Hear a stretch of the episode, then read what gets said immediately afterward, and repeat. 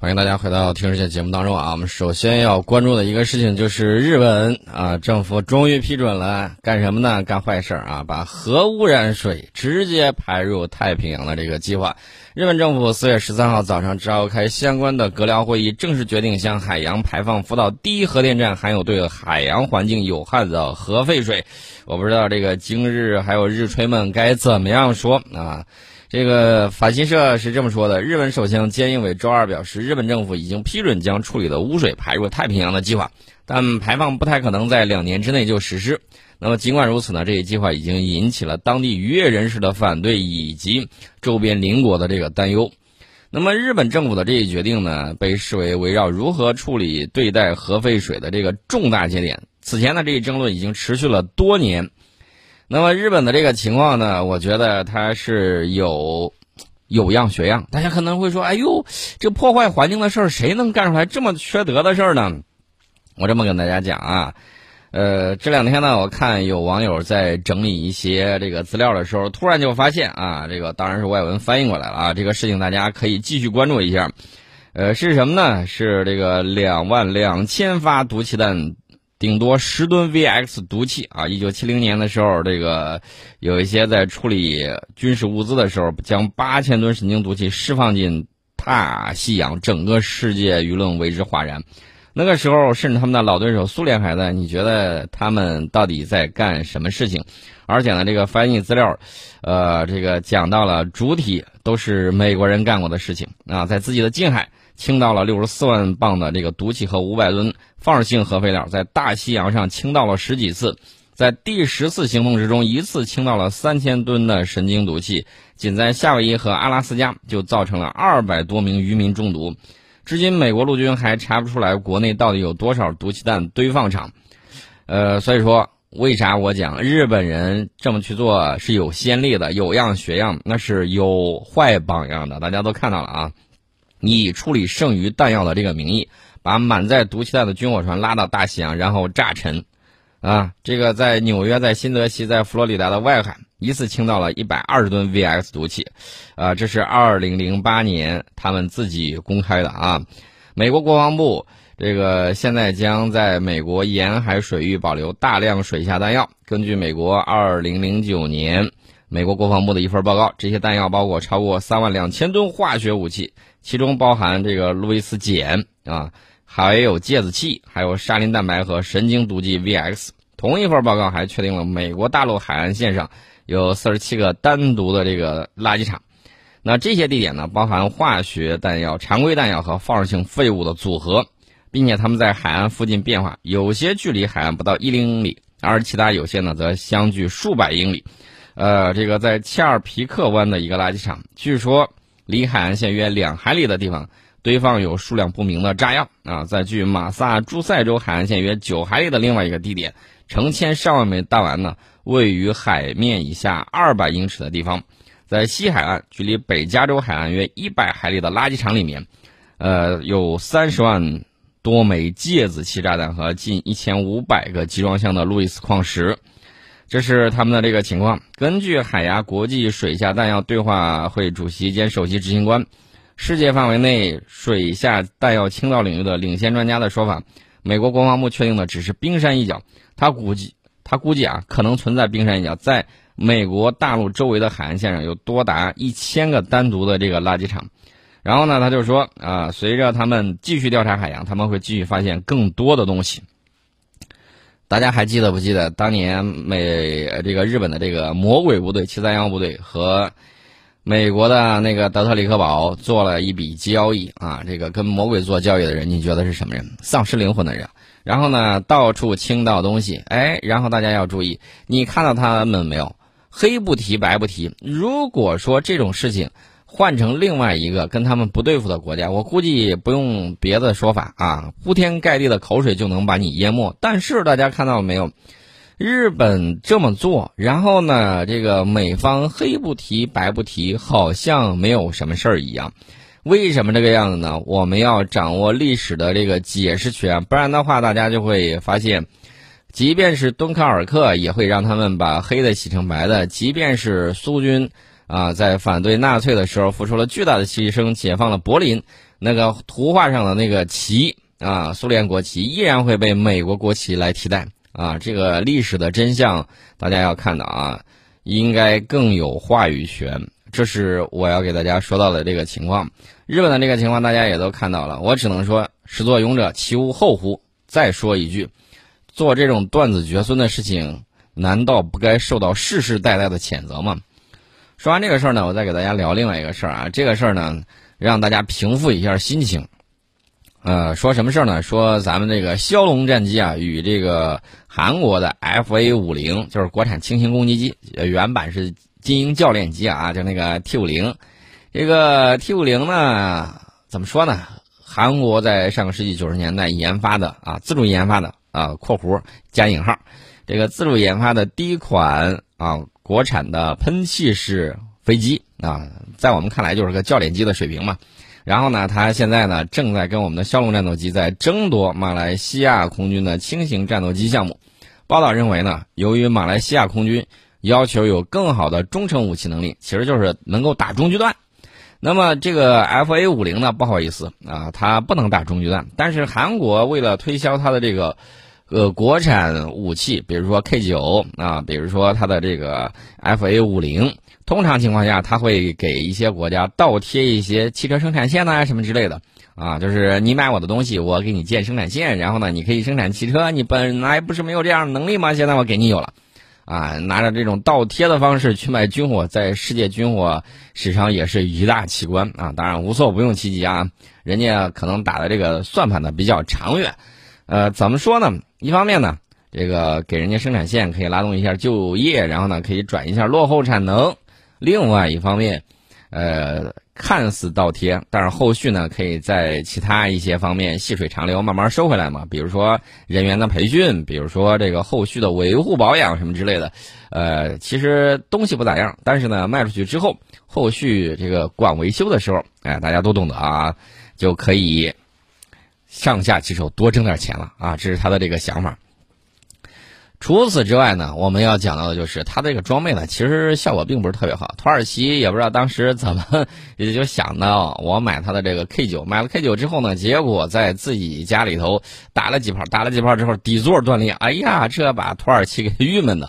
然后呢，这个怎么说呢？既然占了便宜，那肯定便宜没好货了，对吧？这也就是出现了这种情况。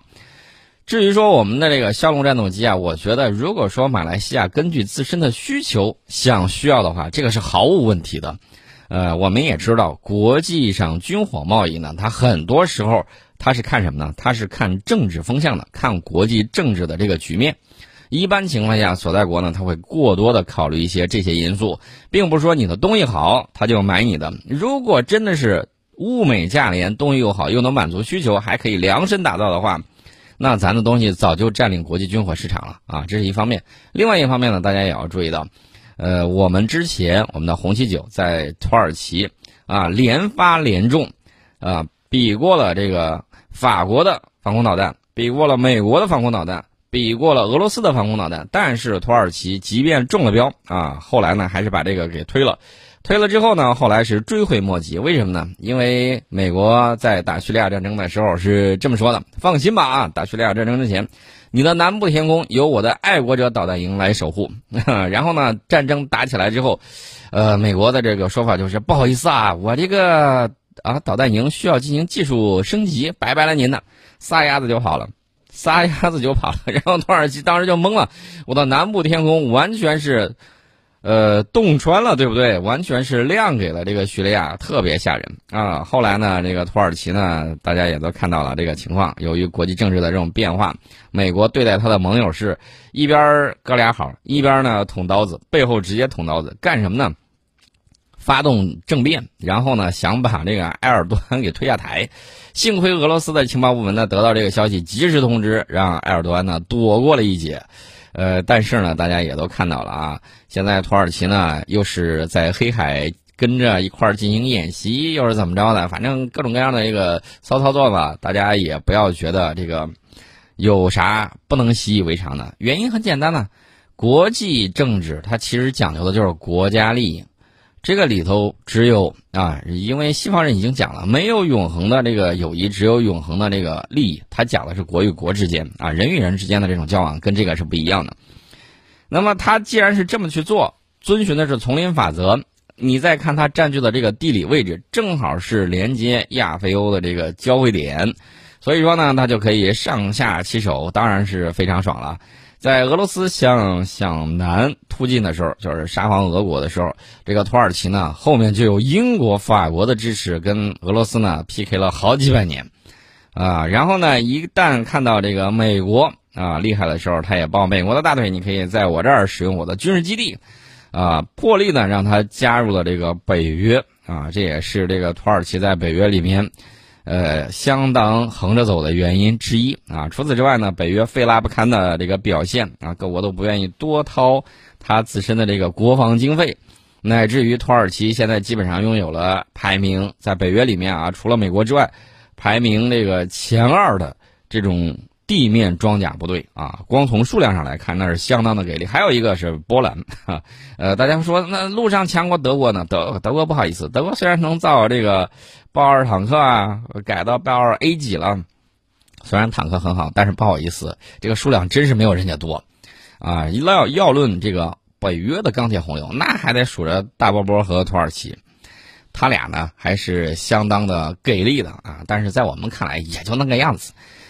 为啥呢？这个装备嘛，差差跟咱们这个九九 A 还是差的不是一点半点啊。这是一个情况。顺便我再说一下咱们的这个竞争对手啊，还是说回这个军售啊，这个枭龙战机呢，中巴联合研制的啊，这个大家都知道。关键是除了韩国的这个 FA 五零之外，还有一个竞争对手。这个竞争对手说出来有人，哎呀，直接就抹一把汗。谁呢？光辉战斗机啊，印度的 LCA 光辉战斗机也跑去了。也跑去了，这个据印度时报，我们知道啊，印度时报这个经常自说自话，经常自吹自擂啊，说人家马来西亚空军团队很可能在未来两个月之内到访印度考察光辉战斗机的适用性。我觉得这个很可能要加引号，真的很可能吗？我不确定啊，我个人觉得不太可能。光辉战斗机能飞起来就相当不错了啊，能够不掉就很厉害了。光辉战斗机虽然说号称是印度自行研制。用的是美国发动机，韩国的第一款国产轻型攻击机 FA 五零，不好意思，用的也是，呃，有这个美制和英制的大量的这个武器装备在里面。韩国呢曾经想过我要卖给阿根廷，但是呢，阿根廷跟英国有马岛之争啊，不对付，然后呢，这个英国就直接说了，不能卖啊，你这顶上有我的东西，千万不能卖给他，你要卖给他，我就制裁你，让你缺零部件。韩国没办法，只好不卖了啊！你看到没有？卖一款战斗机还要看别人的眼色，寒碜啊！太寒碜了，真的是很寒碜。自己卖东西还要看别人的眼色，跪着要把钱给挣了，这还不寒碜吗？对不对？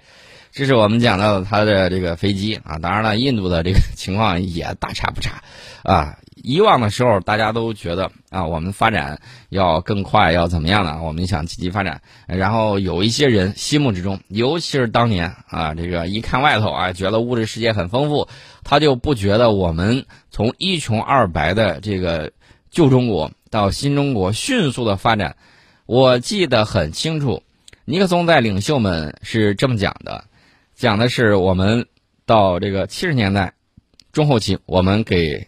中国留下的是世界第七的工业大国，然后我们在不断的这种上升，所以大家看到没有？从我们在四九年之前，甚至很多老一辈的人还在叫这个火柴叫洋火啊，这个洋丁洋火的时代，变成我们有能够造很多东西的这个时候，然后再到世界第一大工业国，我们用了这个几代人的时间，不停的努力，这就是我们。君呃，这个天行健，君子自强不息的这种精神，啊，这是我们给大家讲到的，跟我们的这个我传统文化，跟我们坚韧的这个民族性是一脉相承的。说完这个的时候呢，我就不多讲，到底是这个将来是枭龙战斗机得到这个大单子，还是 F A 五零能够搞定，还是哪怕他们愿意开印度的这个光辉战斗机，三十年磨一剑啊，相当的不容易。恭喜印度终于自行研制了一款加引号的国产战斗机。呃，这个事儿我们先告一段落，我们先进一下广告。广告之后，我们跟大家聊一个阴云密布的事情。大家可能会说，咋就阴云密布了？大家关心国际时事的时候，应该能够明白。最近一段时间呢，我之前给大家预言，我说今年的时候，俄罗斯承受的战略压力会非常的大。果不其然啊，我们接下来呢要聊一聊，在这个遥远的欧洲的这个事情。